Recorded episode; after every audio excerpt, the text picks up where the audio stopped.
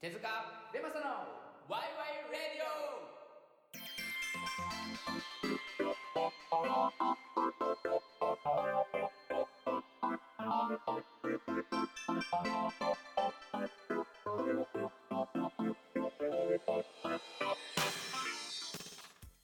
さあ始まりました「ワイワイレディオ」この番組はアイデアで遊ぼうというコンセプトのもと面白そうなことを持ち寄りああでもないこうでもない言いながらみんなでワイワイしちゃう番組ですお相手はベマサとゆうやです。よろしくお願いします。よろしくお願いしますえー、はいあのーまあ、冒頭からですね、えーまあ、今回2人会ということで、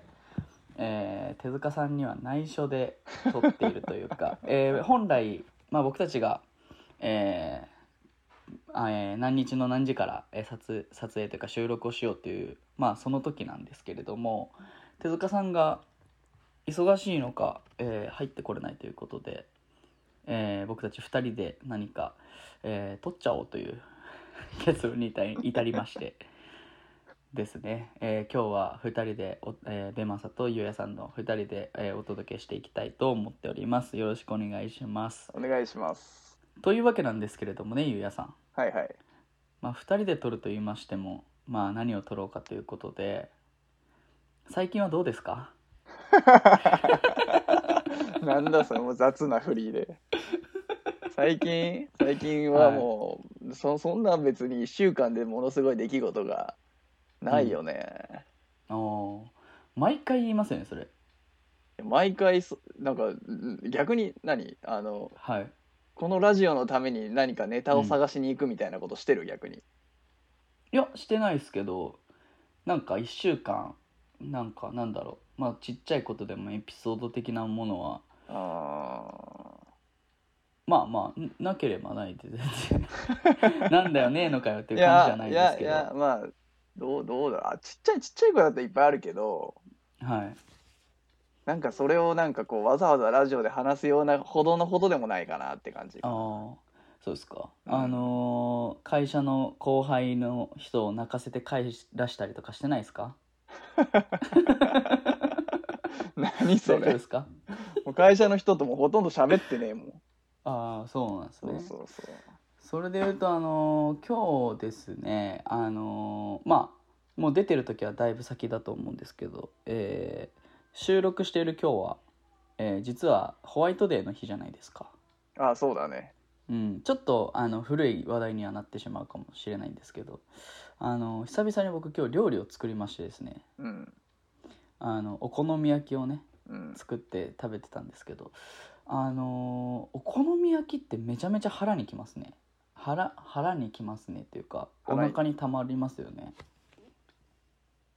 うーんそうだねまあ粉物だから膨張すんのかなわかんないけどもうもう今お腹いっぱいすぎて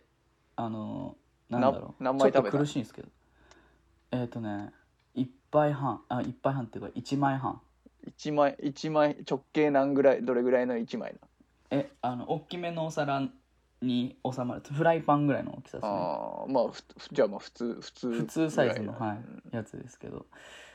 まあそうですねなんか僕結構あの一緒に食事に行った人とかよくあの行くひい一緒にひょあの ご飯を食べる人とかだと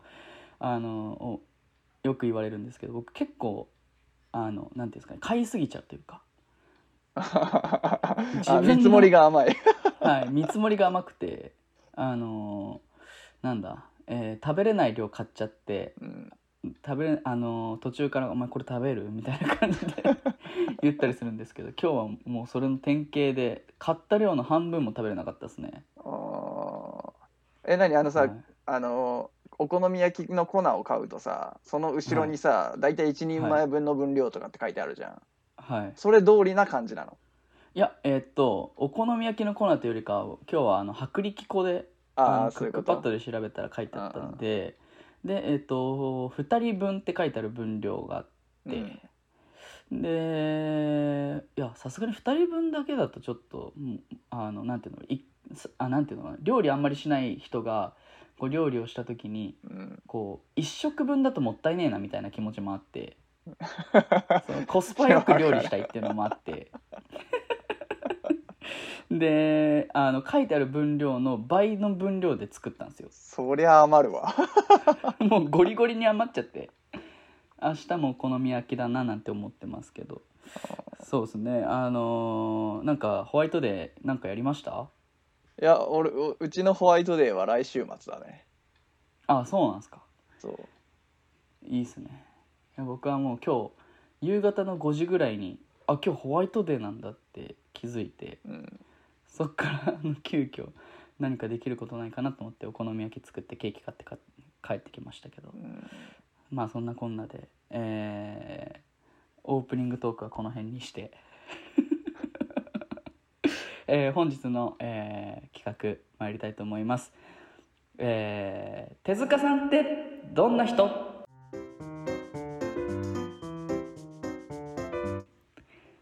イえーエーイ我々の あごめん ごめんごめんなんかリアクションあった方がいいかなと、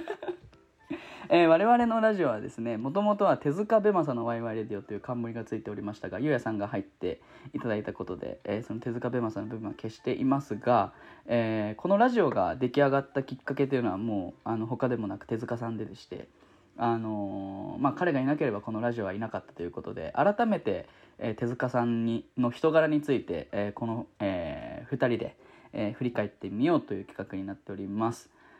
ということでどうですか手塚さんとゆうやさんはあのこのラジオをきっかけで知り合ったというかそんな感じですもんね いや一回だからあのあれだよあの一回こっちに来てたじゃん、愛知、はいはいはいはいそうでそのろ時旅行でねそうそうそうそう、その時に初めましてで俺なんかた多分もともと俺行く予定じゃなかったんだけど急遽3あ人でそうそうそうそうそのんのうん飲んでえっとベマサ手塚さんであと竹内の3人で飲んでたところに、はいえっと、はいよ呼ばれたんだっけ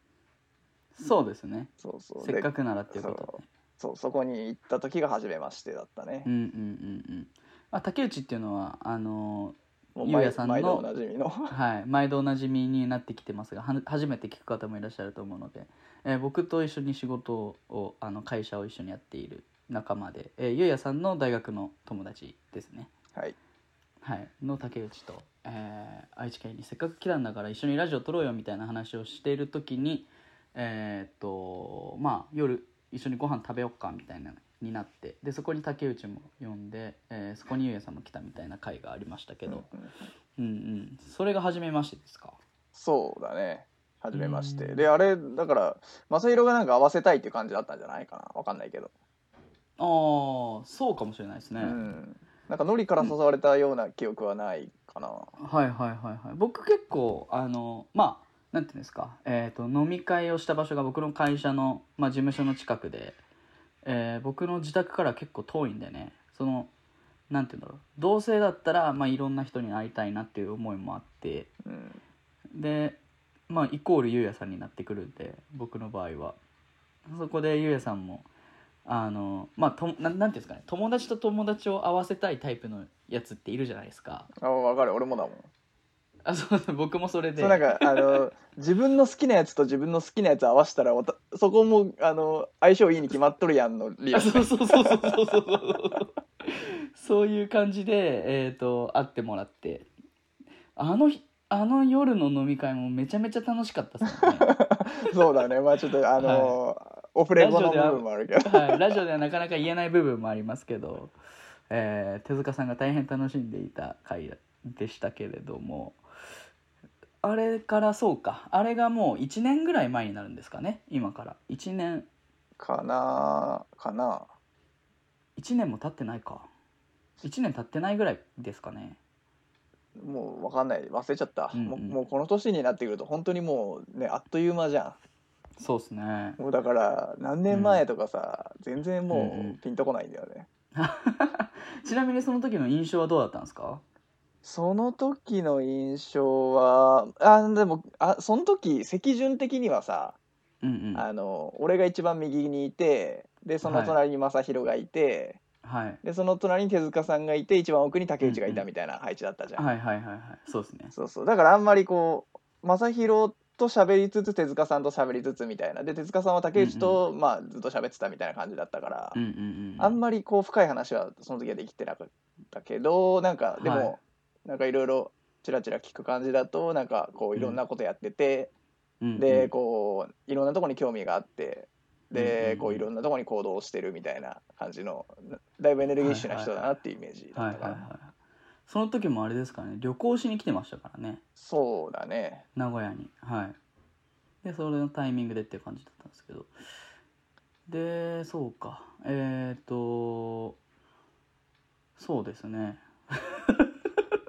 今日もうノープランなんですよさっきまで3人で撮るつもりだったんでねそう僕そうそうあの無理くり回してるって感じです けどそうだからすごいまあエネルギッシュではあってねあの逆に正宏が初めましての時はどんな感じだったの、これは、えー、と僕ラジオでも何回も話してるんですけどあの初めましてがセブっていうセブ島うでん出会いまして、で、まあ、僕がその留学えっ、とねバッチメイトっていうやつだったんですよ僕と手塚さんが。うんで、えっとバッチメイトって何かっていうと、あのー海外の、ま、セブ島の語学学校っていうのは毎週、え1週間ごとにこう入学してくる人がいるんですね。うんであ、まあ、り留学の単位が1週間単位なので、うんえーまあ、そういうことになるんですけどその同じ日に入学した人のことをバッチメイトって言って、まあ、同期入学みたいなうん感じで、えー扱われるんですけど僕はその手塚さんとバッチメイトでうんでえっ、と僕がそのセブンに行く時にまあこれ結構なんか恥ずかしい話なんですけどあの、えーセブンに行く前日にまあいろいろこう準備をしてたらパスポートがなくてで、は いはい、あの渡航ができなくてですねあー最初のタイミングででそこからまあパスパパスポートを再発行してでそれが10日間かかるっていう話ででみんなその日曜日入学なんですけど、うんえー僕だけ月、えー、と水曜日入学うんその次の週の水曜日の入学だからうん10日間遅れうてん入学をしたので、まあ、その最初のタイミングで渡航できてたら手塚さんとはバッチメイトでもなくてもうただのなんかあのそこら辺にいる人みたいな感じだったんですけど、10日間遅れてばあのっていうことでえっ、とまあ運命の糸がそこでねあのしっかりと結ばれてまして僕と手塚さんは出会うわけですけれども、はいはい本来であればあの、えー日曜日に入学して月曜日にオリエンテーションオリエンテーションとテストを受けるみたいな、うんクラス分けのテストとあとはまあその学校での生活の仕方ここでご飯を食べれますよ何時から何時までですよ、え w i f i はこれ使ってくださいね、えー部屋のルールこんなんですよとか門限がありますよとかなんかうんそういうのを教えてくれるんですけど、僕水曜日に入学してたんで、えーどこでご飯が食べれるかもわからないみたいな状態になりましてああもうあの水曜日入学の人にはそのオリエンテーションはないわけや。なかったんですよ。おでなんか次の週の月曜日にあのその次の週の人たちと一緒に受けましょうみたいなああ感じそういうことになっねてそういうことね。そうそうそうだからその水木金土日まではその5日間は僕はもう なんかいないやつみたい なうん感じになってたんですけど、うんその時にえっ、と、えー日本人の女性の方が「あ日本の方ですか?」みたいな感じで話しかけてくれて学校に僕友達もいないから。あポツンとしてたもう人生で一番寂しいぐらいの時だったんですけど「え日本人の人ですか?」とか言って言われて「あそうです」みたいな感じで答えたらあのそこに手塚さんもいてうん。 「バッチメイトらしいからよろしくね」みたいな 感じで出会ったっていうのが一番最初なんですよ手なるほ塚さどんとの出会いは。で会って速攻そのまま僕の部屋のあのベッドの上で2人で座って。うん。なんか自己紹介がてらなんか夢について語ってみたいなうん出会いをしたんですよね。 ででその時に手塚さんが言ってたのは「俺は哲学者になりたい」って、うん。えーもうだから2000僕は二十歳ぐらいの時だったんでもう6年ぐらい前ですよ、うん。に「俺は哲学者になりたいんだよね」みたいな。で、えー孔子が、えーなんかなんえっ、とね二十歳にしてなんとかして30にしてなんとかしてみたいなそういう名言があってうんで手塚さんその当時29歳だったんですけどうん孔子が30でえー、ななんだっけな何かをしてるんだとしたら俺はまだまだその哲学者への道はまだ始まったばっかりなんだよねみたいななんかそんなようなこと言 っててはいはいはいで僕海外出てまだ1週間も経ってない頃だったんでいや海外ってやっぱ変なやつ多いんだなって思った そんなそんな出会いでしたねなるほどねはいなるほどそのその時のその印象はあの、変なやつっていう今話だったけどそのうんうんそのは話以外に変なエピソードはあんの手塚さ変んのなエピソードか手塚さんはでもえー、なんだろうなえー、っととにかくキャラクターみたいだったんですよその当時、うんで今もまあその毛はあるんですけどあの決して英語ができる方ではなかったので、うんその時あのなんだろうな身振り手振りでうんこう自分の思ってることをつく伝えたりするんですけどあのめちゃくちゃハッピーなやつなんですよ手塚さんってうん実はうんだから本当にあのその学校には韓国人台湾人、えーまあ、フィリピン人の先生たちとあとあアラブ系の人たちとか、うんまあ、いろんな国の人たちがこう英語を学んでくるあとベトナムとかもいましたけどいろんな国の人たちがいたんですけどもう超人気者でしたねうーんなんだあのハッピージャパニーズはみたいな感じで動きも結構面白くてやっぱ手塚さんってそんなそんな印象でしたねそうかはいなるほどねそうまあいろいろねそっからもあの思い出エピソードはたくさんあるんですけどねうんあの僕海外行ってあのまずえっ、と僕悠長で海外の ATM でお金下ろせると思ってたんですよあで下ろせなくてでまあ無一文になっちゃってうん最初のなんか教科書代とかうん学校でかかるなんか初期費用みたいなやつとか、 手持ちのお金から払ったらもう1円もなくなっちゃってうんでっていう時にあの手塚さんがもう毎回ビールをおごってくれたりとかうんあの 旅行連れてってくれたりとかしてたんですよ海外で まあ手塚さんだけじゃないですけど、うん手塚さんがあの主にそういうのやってくれてうんだから面倒面倒見がいい感じなんだねめんまあそうですねまあそのバッチメイトっていうのもあったしうんでバッチメイトでおあの日本人の男は僕と手塚さんだけだったのであははまあそういう絆みたいなのもあったと思うんですけどなるほどなるほどはい、でこの前あの東京でああのなんだろうあのなんだ出世払いでみたいなことずっと言ってたんですけど、うんこの前東京でビールおごりましたよちゃんと手塚さんに いやまだ足らんやろまあ全然足りないですね旅行にも連れてかなきゃいけないし本当にまあそんなそんなそんな感じの出会いでしたねなるほどはいなるほどまあ確かに俺も最初会った時確か陽気な感じの人だなっていう印象はあったうんね、うんうんうんそう特に酒飲むとだもうダメじゃないですかあの人いやまあ言う て言うてそのどう普う段んそこまで知らないからね、そのあ何回も何回も飲みに行ってこうねやっぱさその人のことを知りたいと思ったらやっぱ二人きりでさこう酒飲みながら深い話してって言って初めてこう分かってくるじゃん。ああなるほどなるほどそう確かに確かだから多分まだ多分隠してるこのところがあるんだろうなっていうのは思うよ ね本質的なとにころそうでですねいやーまあまあまあ結構僕はねたあのあの人の、まあ、手塚さんのそういうところが結構気に入っていてうんあのまああまあまあ適当だなっていうまあほ普段はめちゃめちゃ真面目でうんあのなんて言うんだろうなこうきっちりしてるじゃないですかうんあんま知らんけどね、まあまあまあそうですねそうそうなんですよだからねいやあのそうですねなんかエピソードとかあったっけなまああの飲み会でのあのエピソードは喋りたいですけどね、いやいや いやちょっまあとでこうもそれは自重しましょう、んそうだねはいそれはちょっと自重してまあまあ喋りませんけどなんかうはい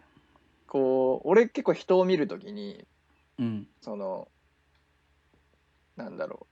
うその人のネガティブな部分をはい知ることが結構あのその人に近づく方法かなと思っててほうほう例えばえっ、と、うんなんか弱みだったりとか弱弱みっていうか、はいはいはいまあ、弱いところ苦手なところとか、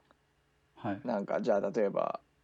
こう普段人前ではこうおちゃらけてるけど実はこうんうううんんうちにこういう日のを秘めててはいはいとかそういうのを知るとなんかううんうん一気にこう距離が縮まったなとかその人のことちょっと分かったなって感じがするんだけどはい逆にそのこう陽気な手塚さんのこうなんだろうこうんう意外とこういうとこ弱いんだぜみたいなところあったりするうわーどうだろうな手塚さんの弱いところかまあ弱いところというか可愛いところとか分からんけどなんか ななんていうのそういう意味でのあんまりこう人に見せない部分みたいな、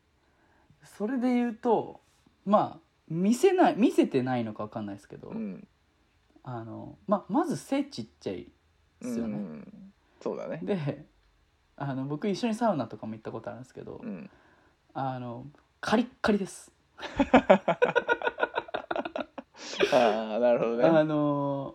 うんはいあのカリッカリですねあのなんて言うんだろうあのあの人いるじゃないですかあのあのヨガやってる人あー片岡鶴太郎みたいなそう片岡鶴太郎ぐらいなあそうなんだカリッカリですねあーまあ、それをなんか隠してるかどうかわかんないですけどうわカリッカリやん手塚さんと思って ですかねあーその内面ない何そのあの外見とかじゃなくて内面的なところは内面的なところいやーなんか僕から見たらないっすねああそうなんだはいうんまあ恋愛が苦手っていうああそうなんだあそのまあそうその辺の話しちょっと聞いたことないなはいいやまあ恋愛が苦手というかまあある意味頑固じゃないですかあのーなんて言うんだろうなえー自分を持ってるというかうんけどなんか俺のイメージだと自分を持ってて芯はあるけどこう人に合わせられるところもあってっていう、その臨機応変さもあるようなイメージだよ、まあそうなんですけどいおん人女の子の前だ意外と狂っちゃうと狂っちゃうというかあのー恋愛をしに行かないというかわわかんないですけどここれは僕の想像で喋ってますけどあの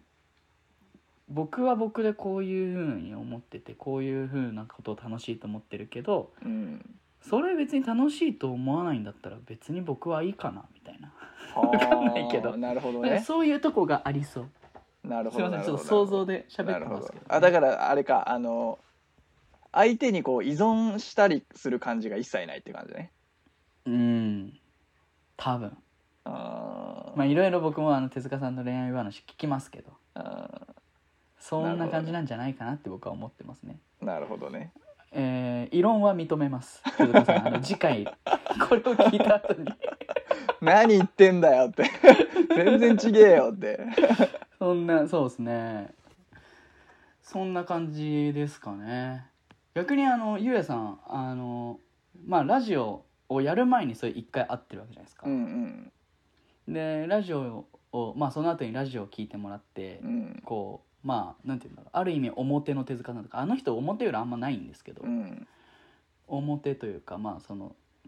ラジオで、えー声で聞く手塚さんとうん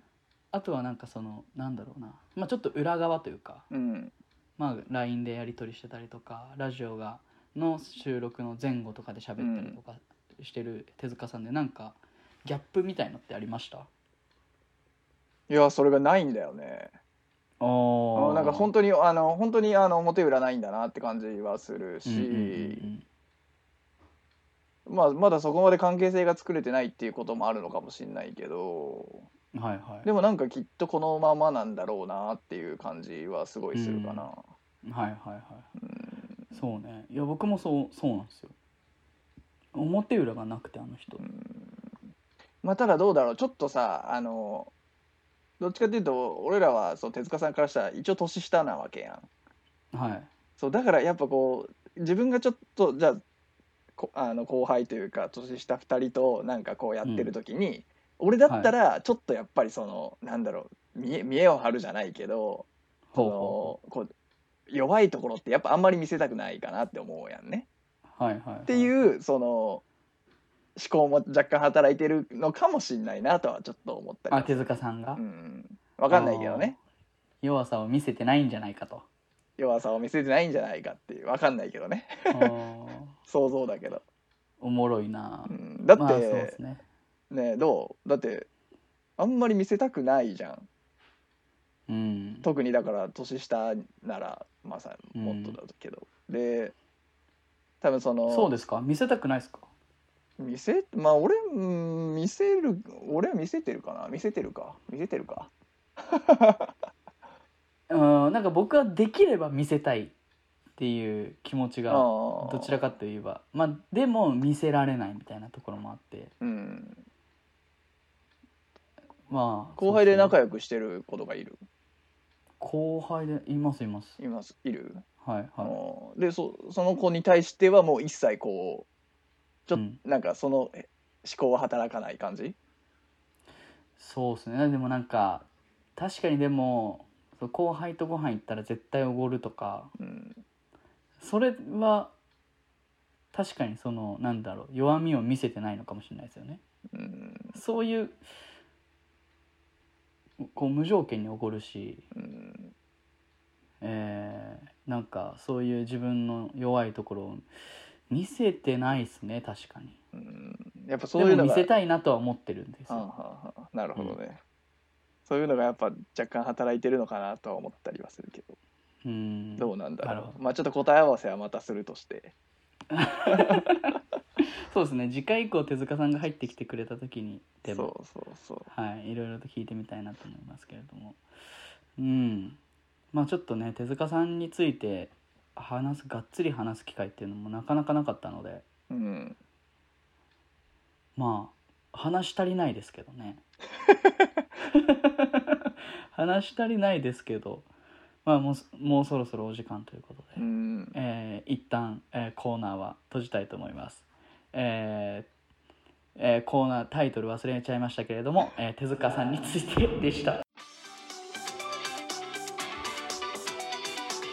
せーのワイワイレディはいお疲れ様です、、はいいやーエンディングということでうんいやでもなんか多分、いやはいあのーあれだと思うよあの自分がいないところでさはい自分の話されるって結構嬉しかったりするじゃんおおーだかそうらっすねこう多分俺はこのラこの回を手塚さんに聞いてもらってなんかちょっとニヤニヤしてもらいたいなと思っ てる、あーニヤニヤするんですかねわかんない今日の今日の会話でいやわかんないからニいヤニヤするポイントあったのかなやわかんないいやわかんないわかんないけどはいでもなんか自分のこと喋ってるってなんかちょっとニヤニヤするんじゃないだってああまあまあまあ完全に客観的な視点なわけやんうんうんうんそれが内容がどうとあかーそう思ってじんゃなだくてとかそうそうそうそうなるほどなるほどそうそう今度こうしてみようそう思われてんだったら今度こうしてみようかなとかさまあ手塚さんがいつか弱みを出してくれることを僕は願ってます よ。ねあのーそうですね、まあ、結構僕はでも言うても手塚さんをやっぱ尊敬はしていてうんあすごいっすよねあのなんだなんて言うんだろうな圧倒的に適当じゃないですか適当うんそのわかんない適当さがあんまりわかんなえいっと適当っていうのはえっ、とカタカナの適当もあるし適して当たるの感じ適当そうかた漢字の方の適当もあるじゃないですかうんなんかどっちも手塚さんに当てはまるんですようんなんかまあ大部分はカタカナの方なんですけど、えあるなんていうのかないい意味ですごく適当というか気を気あの気張ってないというかうんす、えー自然体というかなんかそういう人なんだよなと思ってで自分がこう表現したいことみたいなのもあってその中の一つがこのラジオだと思うんですけど他にもねあのそれこそ本書いてたりとか、うんえー絵を描いていたりとかうん曲を作ってたりとか、その一発ギャグ作ってたりとか、うんすごくないですかでしかもそれを、えー、と自分の仕事をしながらしているってういうんのはやっぱすごいなと思いますね、それってちょっと気になるんだけどさそれってさ、はこうおいろんな例えば俺だったらいろんなやりたいことがあった時にい、一番こ、困るのは優先順位の付け方だと思うんよ。はいえっといやその時一番やらなきゃいけないことを一番最初に持ってくるのは確かにそうなんだけどやらなきゃいけないことをとりあえず置いといた時、まあ、やるとして置いといた時にうんうん、他にやりたいことがいくつかあってその中で優先順位をどうやってつけてんだろうなってめっちゃ気になっててうん、なんか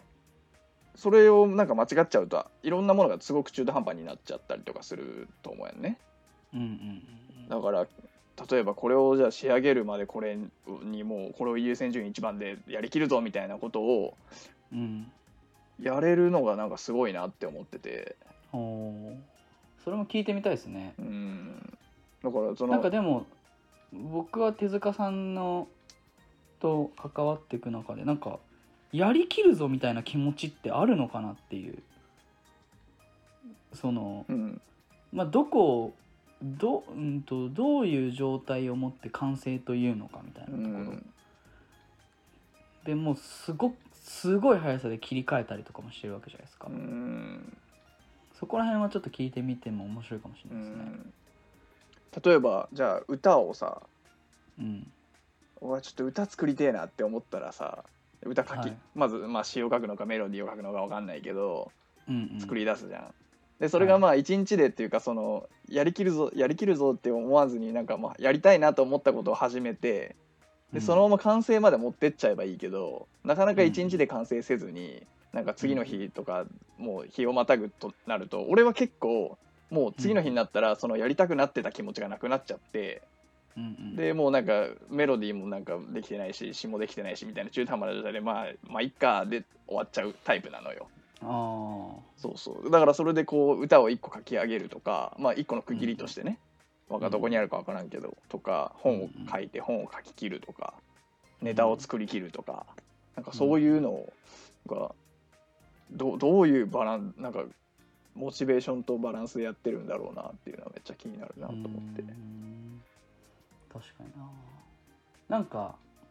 上書き保存というか、えー曲一旦ここまで書いて次のことやっててでまた曲に戻ってきた時にはその次続きからやってるような気もしなくもないですけどねうんでも最初に書き出した曲のテーマとかイメージとかとはさやっぱ日が経ってると変わってっちゃうじゃんはいはいはいはそうそうするとないなんんかかそれをそれを良しとしてるような気もああなるほどねするはいなるほどわかんないですけどねうん聞いてみないと、まあ気ちょもっすとる気もする話がすごいですけど今日そうだねまあそうだね、ちょっと今度聞いてみたいねうん、まあということで、えーまあお時間になりましたので、えーいかがだったでしょうか 全国の手塚ファンの皆様いかがだったでしょうか、えーえーと手塚さんと一緒にラジオをやらせていただいている2人がから見た、えー手塚さんの姿というのを、えー今日は喋らせていただきました、えーまた手塚さんをあの、まあ、この放送を聞いた手塚さんとね、えー収録できるのをまた楽しみに、えー明日からも頑張っていきたいと思います、えー本日のお相手はベマサとゆうやでしたありがとうございましたありがとうねおやすみアドリブでも1本取れちゃうんだねでダラダラ喋ってるだけやから